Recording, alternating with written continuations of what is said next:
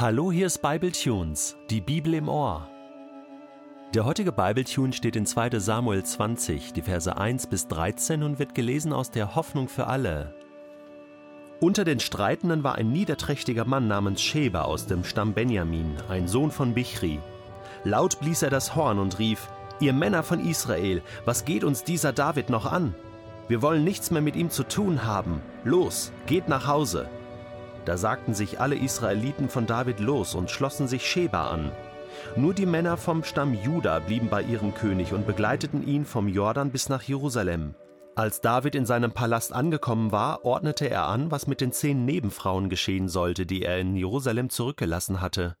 Sie mussten von jetzt an in einem bewachten Haus wohnen und durften es nicht verlassen. Der König versorgte sie mit allem Nötigen, aber er schlief nie mehr mit ihnen. Sie waren für immer eingeschlossen und lebten einsam wie Witwen. Dann befahl David seinem Heerführer Amasa: Ruf alle Soldaten aus Juda zusammen. In spätestens drei Tagen will ich dich und die Truppen hier in Jerusalem sehen. Amasa machte sich sofort auf den Weg.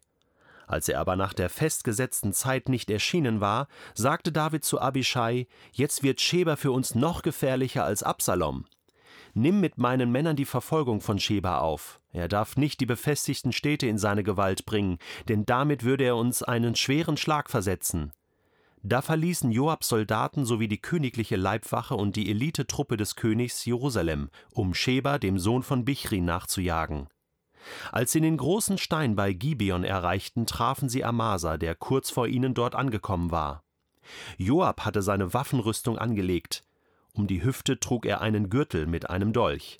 Während er auf Amasa zuging, nahm er unbemerkt den Dolch in die linke Hand.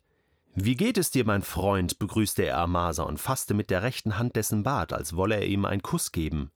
Amasa aber hatte den Dolch nicht gesehen, den Joab in der anderen Hand hielt. Da stieß Joab ihm die Waffe mit solcher Wucht in den Bauch, dass die Därme heraushingen. Er brauchte kein zweites Mal zuzustechen, denn Amasa war sofort tot. Joab und sein Bruder Abishai nahmen die Verfolgung von Sheba wieder auf. Einer von Joabs Männern blieb bei der Leiche und rief allen Soldaten, die vorbeikamen, zu: Hältst du zu Joab? Bist du auf Davids Seite? Dann folge Joab. Doch einer nach dem anderen blieb erschüttert stehen, als er Amasas blutüberströmte Leiche mitten auf dem Weg liegen sah. Da schleifte der Soldat den Toten weg auf ein Feld und warf einen Mantel über ihn, damit die Männer sich nicht durch seinen Anblick aufhalten ließen. Nachdem die Leiche weg war, eilten alle Joab nach, um unter seiner Führung Sheba, den Sohn von Bichri, zu verfolgen. Dir ist ganz bestimmt schon aufgefallen, dass ich die Bibel ziemlich ernst nehme. Ja, das kann ich sagen. Ich lese die Bibel und versuche auch die Inhalte der Texte äh, anzuwenden auf mein Leben, für mein Leben und ich glaube, dass die Bibel auch dafür geschrieben worden ist. Äh, das heißt aber nicht, dass ich jeden Bibeltext wörtlich nehme. Es gibt ja so diese Aussage, ja, du musst die Bibel wörtlich nehmen. Das kann man nicht an allen Stellen. Es gibt Bibeltexte, die betreffen mich gar nicht, die kann ich gar nicht auf mein Leben anwenden. Da äh, geht es vielleicht darum, ein Prinzip zu entdecken und zu überlegen, okay, wie kann ich mich an diesem Prinzip orientieren? Manches muss man auch interpretieren oder übertragen. Äh, das hat mit Arbeit zu tun äh, und, und das will Bibletunes ja auch leisten. Auf der anderen Seite äh, ist es aber auch nicht so, dass ich ein großer Freund der symbolischen oder allegorischen Auslegung bin. Allegorie, was ist das? Das ist so eine verschleierte Sprachform. Also man liest einen Bibeltext, aber eigentlich geht es gar nicht um den Text, sondern das ist nur so ein Bild, ist etwas verschleiert worden. Dahinter, hinter diesem Text, liegt noch eine ganz andere größere Wahrheit. Es mag manche Stellen geben und auch Geschichten, wo man spürt, da steckt mehr dahinter, aber grundsätzlich bin ich da schon eher für, für den ziemlich direkten Zugang zu den biblischen Texten, okay? Nun ist es aber so, dass es natürlich verschiedene Gleichnisgeschichten gibt, gerade im Neuen Testament bei Jesus, äh, wo man, äh, ja, da werden Symbole gebraucht, da, da gibt es diese verschleierte Sprache und da gibt es sicherlich auch eine allegorische Auslegung oder zumindest, dass man sagen kann, äh, diese Geschichte ist so, so eine Art Typus. Äh, ein Vorbild, äh, typisch für etwas, was grundsätzlich einer himmlischen Wahrheit entspricht. Und natürlich ist das so. Ähm, ich kann jetzt da nicht so ins Detail gehen, aber worauf ich hinaus will bei dem heutigen Text ist jetzt das dass ich, während ich über diesen Aufstand von Sheba gelesen habe, so gedacht habe, Mensch, das könnte so eine typische Geschichte sein. Die steht für etwas. Dieser Aufstand Shebas, von diesem niederträchtigen Mann aus dem Stamm Benjamin, der dagegen den König äh, einen, einen Aufstand anzettelt, äh, diese Geschichte könnte doch für den Aufstand stehen, den es damals im Himmel gegeben hat. Wo es auch ein, eine Person, ein Geschöpf gab namens Luzifer oder wie immer auch er geheißen hat, dieser Engelsfürst, der auch laut das Horn geblasen hat und gerufen hat, ihr Engel Gottes, was geht uns dieser Gott, dieser Schöpfer noch an? Wir wollen nichts mehr mit ihm zu tun haben. Los! Kommt mit mir, folgt mir nach. Und dann heißt es, da sagten sich alle oder viele Engel von Gott los und schlossen sich Luzifer an. Nur ein bestimmter Teil der Engel blieb bei ihrem König und begleiteten ihn. Jetzt, jetzt habe ich so diese ersten Verse aus 2 Samuel 20 einfach genommen und, und mal so übertragen auf dieses Ereignis, was da im Himmel gewesen ist, von dem wir ja nichts lesen in der Bibel. Das ist ja das Spannende. Es gibt so ein paar Passagen im, im Buch Jesaja und Sacharja, Hesekiel, glaube ich noch, äh, wo man denkt, ja, da könnte von diesem himmlischen Aufstand, von dieser himmlischen Revolte die Rede sein aber es steht nicht eins zu eins da.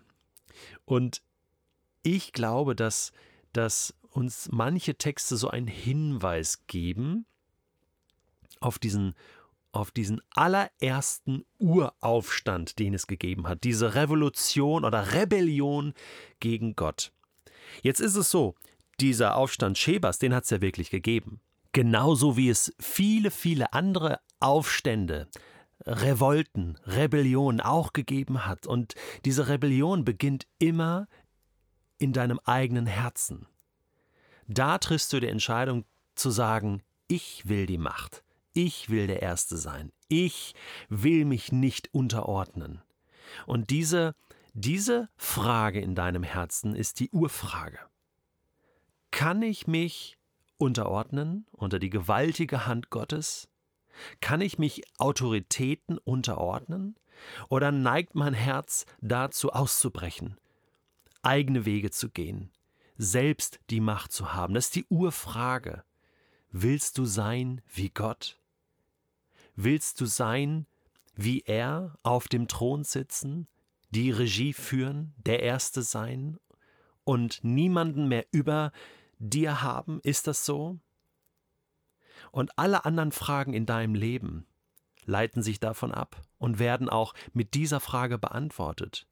Kann ich Gott als die Nummer eins in meinem Leben akzeptieren oder nicht? Kann ich andere Autoritäten akzeptieren oder nicht? Sheba konnte das nicht, Luzifer konnte das nicht, Absalom konnte das nicht, viele, viele andere konnten das nicht. Und jetzt sehen wir genau, was passiert. David ist der gesetzte König, der von Gott gesetzte König. Und Sheba wird diesen Aufstand nicht gewinnen. Wer sich mit dem König anlegt, muss damit rechnen, dass er vom König bekämpft wird. Und so organisiert David seine Truppen und wird Sheba hinterherjagen.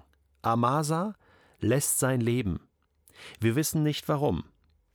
Einerseits, weil Joab natürlich um seine Machtposition bangt, das ist dasselbe Spielchen, auch er will Macht haben und ihm passt das gar nicht, dass Amasa ihm da jetzt noch in die Quere kommt. Auf der anderen Seite heißt es hier, Amasa machte sich auf den Weg nach dem Befehl von David, aber äh, nach einiger Zeit, äh, nach der festgesetzten Zeit, erschien er einfach nicht, kommentarlos. Und deswegen muss David Abishai berufen, kann sich nicht mehr auf Amasa verlassen. Und deswegen glaube ich, dass Amasa vielleicht auch übergelaufen ist zu den Feinden. Es wird zwar nicht gesagt, aber man kann es vermuten. Und am Ende heißt es, für wen bist du? Bist du für David oder nicht für David? Bist du für den König oder nicht? Und daran entscheidet sich, ob du überlebst oder nicht überlebst. Bist du für Barabbas oder bist du für Jesus? Bist du für Gott oder gegen Gott? Es gibt da keine Grauzone. Entweder unterwerfe ich mich und demütige mich unter diese gewaltige Hand des Königs, der im Himmel wohnt, oder ich probe den Aufstand